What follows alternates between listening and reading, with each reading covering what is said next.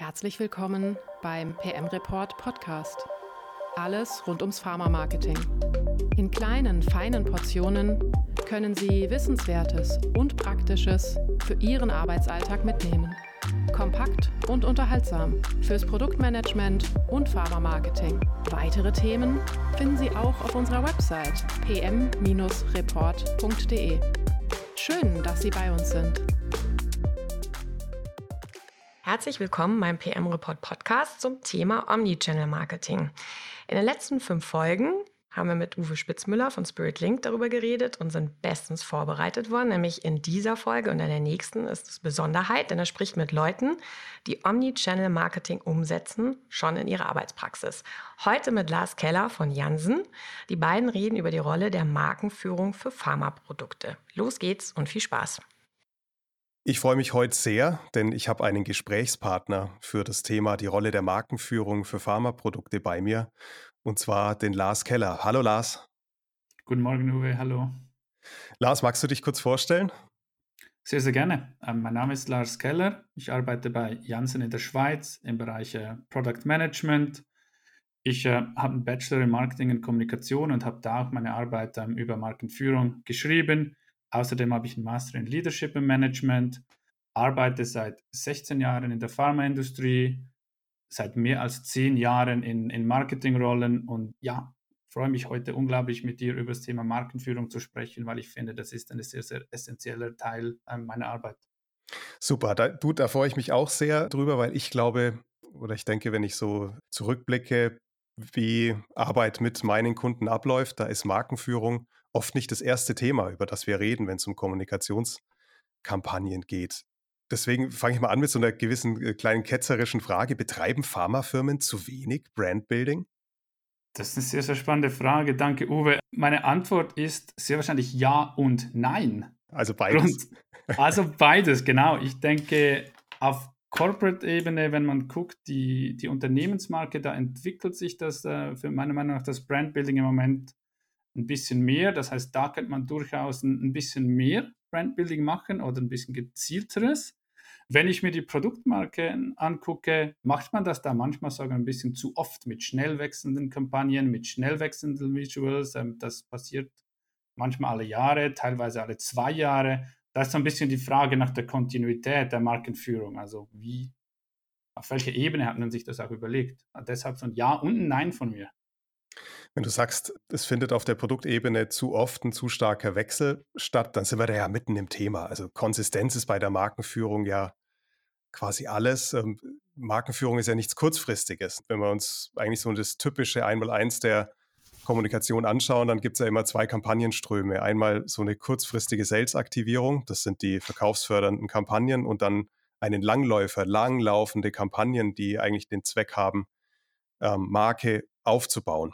Wieso ist das so? Was glaubst du, ähm, dass auch die Markenführungskampagnen äh, im Pharmabereich relativ kurzfristig oder relativ in kurzen Zyklen gedacht werden?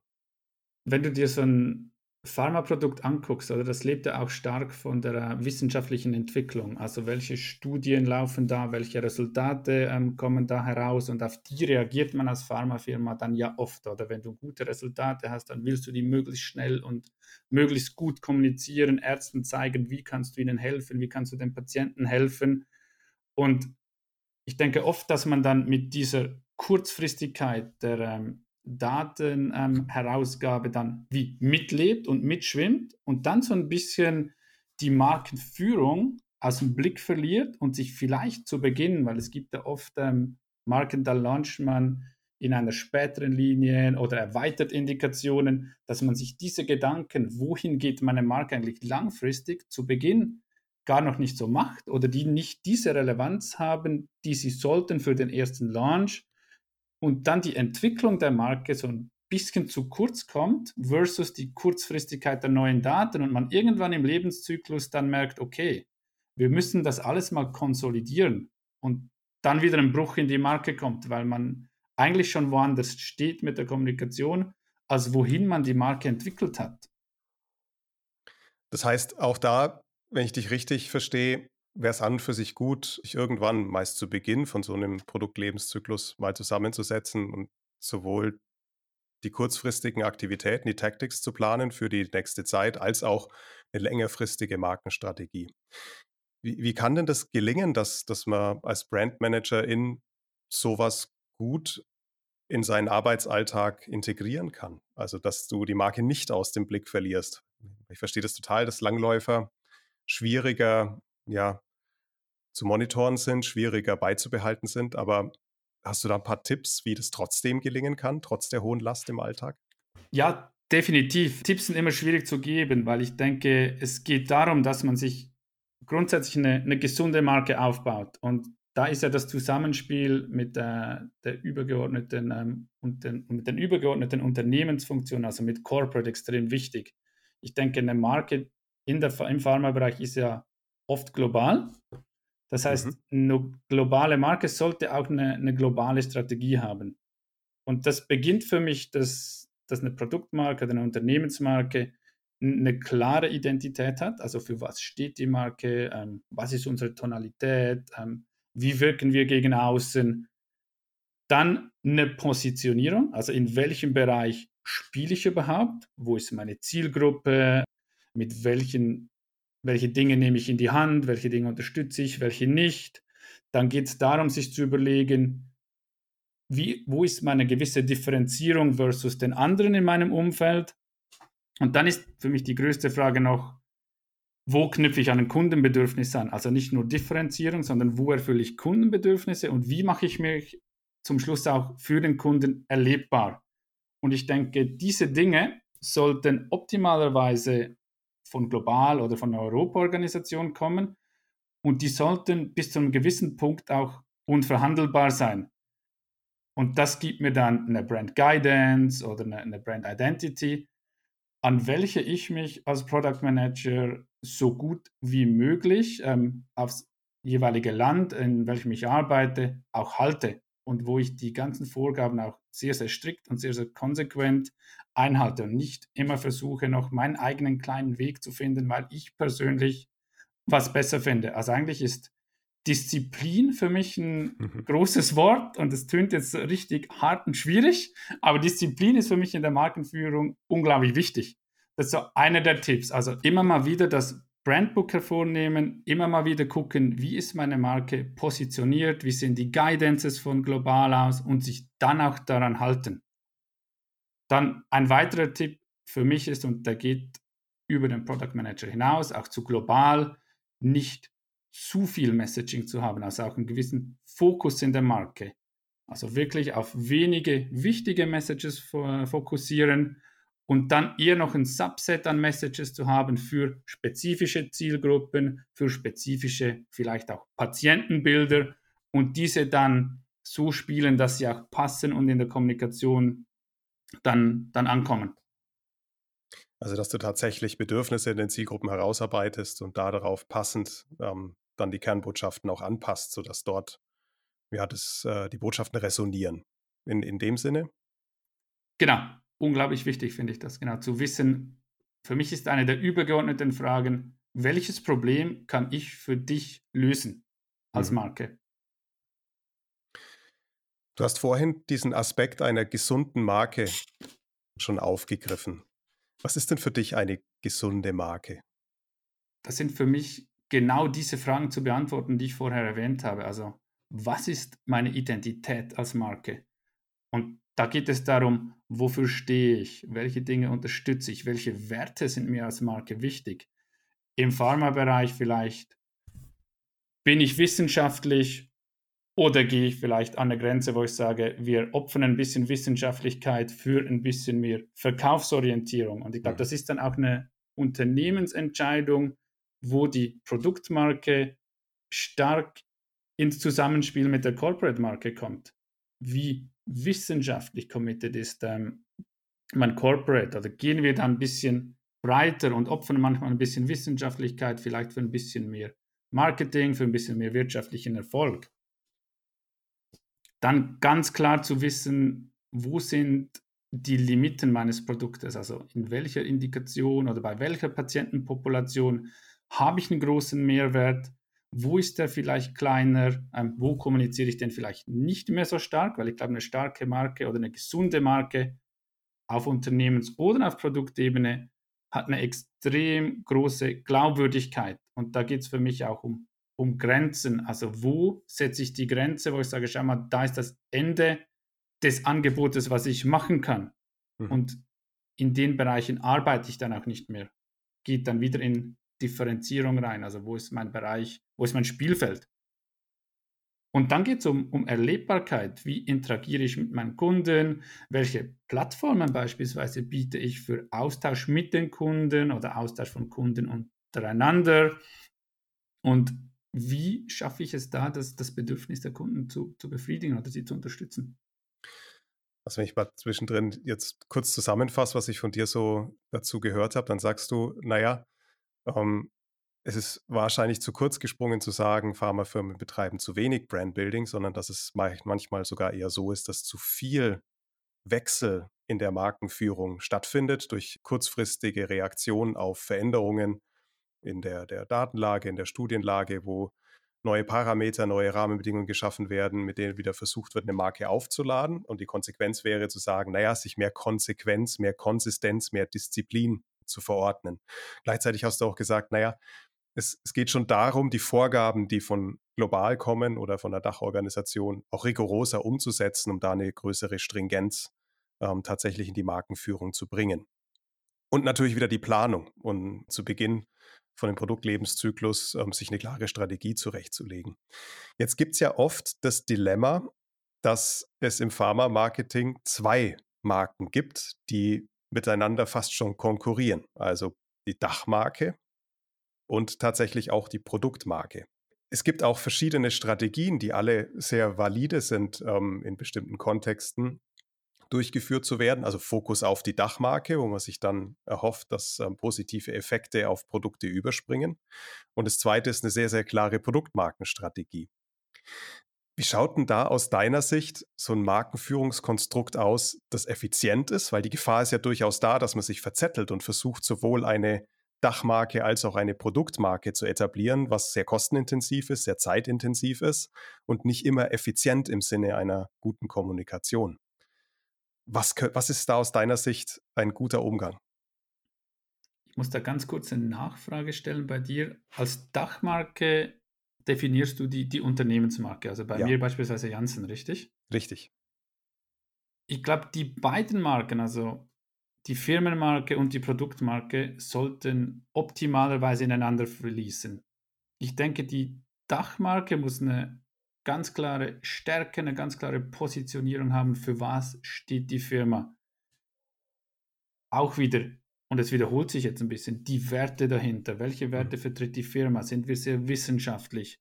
Und das muss sich natürlich dann auch in jeder einzelnen Produktmarke dieser, dieser Firma widerspiegeln, weil ich denke, für mich ist die Firmenmarke die Marke, die sich die Firma aufbaut in Richtung Glaubwürdigkeit, in Richtung Daseinsberechtigung. Weshalb bin ich überhaupt in diesem Feld und was kann in unserem Fall jetzt ein Arzt oder ein Patient von einem Produkt der Firma Janssen erwarten? Also das soll es spiegeln, dass es allerhöchste Qualität ist, alles wissenschaftlich top seriös, auf Top-Level geprüft. Und auch wenn sich da dann vielleicht mal ein Indikationsgebiet wechselt oder die Firma in ein neues Indikationsgebiet springt, dass diese Werte die Basis für die neuen Produkte sind, die da kommen. Also dass ein Arzt dann schon weiß, das kommt von Janssen, die haben das da drüben schon richtig gut gemacht. Das wird sich hier aufgrund der Firma nicht ändern. Also das heißt, es gibt dir die Vertrauensbasis, auf welche meiner Meinung nach die Produkte dann aufspringen können. Das heißt, ein Produkt muss diese Firmenvorgaben auch berücksichtigen. Man kann da nicht plötzlich mit einem Produkt ausbrechen und völlig unseriös, unwissenschaftlich kommunizieren, einfach weil man jetzt ein Produkt hat, wo das vielleicht sogar eine coole Möglichkeit wäre. Das heißt, für mich ist die Dachmarke auch die Rahmenbedingung in welchen sich die Produktmarken überhaupt bewegen dürfen. Also das setzt das oder steckt das größere Spielfeld ab. Und die Dachmarke kann sich beispielsweise auch erlauben, übergreifende Plattformen für Austausch zu schaffen, wie Organisation von wissenschaftlichen Symposien wo Therapiegebiete abgedeckt werden, vielleicht breitere Dinge, vielleicht das ganze Spektrum, was man macht, wo vielleicht auch nur Forschung unterstützt wird. Also ich denke, die, die Dachmarke ist ganz, ganz wichtig für Kredibilität und Vertrauen in, in Produktmarken. Aber ist es nicht manchmal so, dass Dachmarke und Produktmarke rein von den Distinctive Brand Assets, also wie die Marke gebaut ist, wie sie aussieht, was sie ausstrahlt, fast schon in Konkurrenz zueinander treten, weil sie, weil sie optisch so divers sind, dass es eigentlich schwerfällt, da eine Verbindung herzubekommen? Ist das nicht kontraproduktiv? Stimme ich dir im Pharmabereich völlig zu. Mhm. Also ich glaube, wenn du in andere Bereiche guckst, es gibt Konsumgüterfirmen, ähm, wo keiner weiß, woher das Produkt kommt. Oder es ist ja auch eine Strategie zu sagen, ja. wir fokussieren nur auf Produkte. Es gibt große Computerfirmen, die machen das unglaublich gut, wo jeder weiß, woher das Produkt kommt, weil einfach alles stringent durchgeplant ist und ineinander verzahnt. Und das ist ja dann auch eine Firmenentscheidung, was man fährt. Ich persönlich glaube eher an den zweiten Ansatz, wo die Dinge eng verzahnt sind, mhm. wo die Dinge abgestimmt sind aufeinander, dass man weiß, hey, das geht Hand in Hand. Wenn was aus diesem Haus kommt, dann hat das eine gewisse Qualität, dann kann ich auf das vertrauen. Und deshalb ist es für mich kein Konkurrenzdenken. Man kann jetzt ganz ketzerisch sagen, die Dachmarke generiert mit keinem Return on Investment. Das ist ja die Produktmarke, die den Umsatz macht. Ist vielleicht dann auch eine gewisse Sicht von großen globalen Firmen, die oft auf Quartalsabschlüsse schauen und sagen, gut, deshalb machen wir mehr mit Produktmarken. Ich denke, langfristig hat man mehr Erfolg, wenn man auch in die Dachmarke investiert, weil Produkte einen höheren Absprungpunkt haben mit Vertrauen zu Ärzten und vielleicht so sogar auch bessere Lunges ähm, möglich sind. Also da gibt es ja auch sehr gute wissenschaftliche Daten dazu, die, die eigentlich genau das zeigen, dass natürlich so kurzfristige sales-aktivierende Kampagnen, die wenig markenführendes, wenig Emotion transportieren, dafür viel Fakten, einen direkteren Einfluss auf den kurzfristigen ROI haben und dadurch natürlich auch besser messbar sind und scheinbar effizienter kurzfristig. Aber ähm, genau in demselben Duktus ist auch erforscht, dass dieses lang angesetzte Brandbuilding über mehrere Monate, Jahre, wo man da denken muss, einen langen Sales Growth quasi ähm, fördert und auch ermöglicht, der natürlich nicht so unmittelbar messbar ist. Das ist immer so in diesem Long and Short Ansatz von, von Les Binet und Peter Field, die das eigentlich sehr, sehr gut erforscht haben. Also da muss man nicht äh, nach Bauchgefühl gehen, sondern da gibt es, glaube ich, sehr, sehr gute Daten, die das sehr gut zeigen. Aber klar, das Spürbare ist immer das Kurzfristige, was eine Sales-Aktivierung tatsächlich ausgerichtet ist. Kann es sein, dass das durch diese Kurzfristigkeit und diese unmittelbare Messbarkeit, dass das ein, ein Grund ist, warum Brandbuilding oftmals auch so ein bisschen aus dem Fokus rückt? Ich glaube, die Tendenz geht in der heutigen Welt extrem stark in Richtung KPI-Messen und alles, was nicht messbar ist, existiert nicht. Mhm. Und vielleicht ein kleines Beispiel jetzt aus, aus dem Bereich, in dem ich arbeite, das sind sehr, sehr wenig Patienten. Das heißt, grundsätzlich geht es für mich im Moment darum, Top-of-Mind-Marketing zu betreiben. Ich werde nicht oder mein Team wird nicht an dem Tag beim Arzt sein, im Normalfall, wo der Patient mit dieser Krankheit vorbeikommt. Da können durchaus mal ein Monat dazwischen vergehen, bis ein Patient mit diesem Krankheitsbild ähm, sieht. Das heißt, grundsätzlich ist es unsere Aufgabe, in dem Moment, in dem er die Entscheidung für eine Therapie treffen muss, beim Arzt top of mind zu sein, zu sagen, warte mal, da war doch diese Therapie, die bietet mir genau das und das, was ich hier suche. Und ich denke, das ist ein, eine schwierige Aufgabe, weil wir haben nicht die Mittel in der Hand, wie Konsumgüter, wo du mal eine E-Mail verschickst mit einem Gutscheincode, dann gehen deine Sales kurz für zwei Wochen durch die Decke, alle sind zufrieden, Kampagne ist toll. Das ist ein sehr, sehr langfristiger Ansatz, weil wir nicht garantieren können, dass wir im Moment der Kaufentscheidung oder des Impulses da sind. Das heißt, wenn wir beim Arzt sind, wird er sehr wahrscheinlich auch nur so halb offen sein unseren Botschaften gegenüber. Ist ja wie wenn du dir überlegst, ah, ich bräuchte mal ein neues Auto. Du bist dann ja nicht konsequent ein halbes Jahr daran, kurz vor dem Kaufentscheid zu stehen. Und ich denke, so geht es unseren Ärzten auch. Und deshalb finde ich diese langfristige Strategie extrem wichtig zu fahren. Ich glaube, das ist, das ist nochmal ein sehr, sehr schönes äh, Schlusswort für unseren, für unseren Podcast und auch ein schönes Plädoyer für das Brandbuilding, weil auch da zeigen die Daten, dass die überwiegende Mehrheit der Menschen eigentlich zum Zeitpunkt der Werbung vielleicht gar nicht kaufbereit ist oder in unserem Kontext verschreibungsbereit. Aber das Brandbuilding hilft eben dabei, die mentale Verfügbarkeit herzustellen, wenn sie kaufbereit sind, dann auch an die entsprechende Therapie oder Therapieoption zu denken. Lars, ich bedanke mich sehr herzlich bei dir für das Gespräch. Vielen, vielen Dank. Und es geht im nächsten Podcast nochmal ganz konkret um die Erfolgsmessung. Uwe, ich danke dir auch für die Einladung. Es hat unglaublich viel Spaß gemacht. Ich freue mich auf unsere weiteren Austausche und bedanke mich wirklich recht herzlich für die Einladung. Sehr gerne. Wiedersehen. Wiedersehen. Vielen Dank für die Zeit und wertvollen Einblicke an Uwe und Lars Keller. In der nächsten Folge redet Uwe mit Sebastian Erben von MSD. Bis zum nächsten Mal. Und? Haben Sie heute etwas für sich mitgenommen? Das würde uns freuen. Wir hören uns in der nächsten Folge wieder. Im PM Report Podcast. Alles rund ums Pharma-Marketing.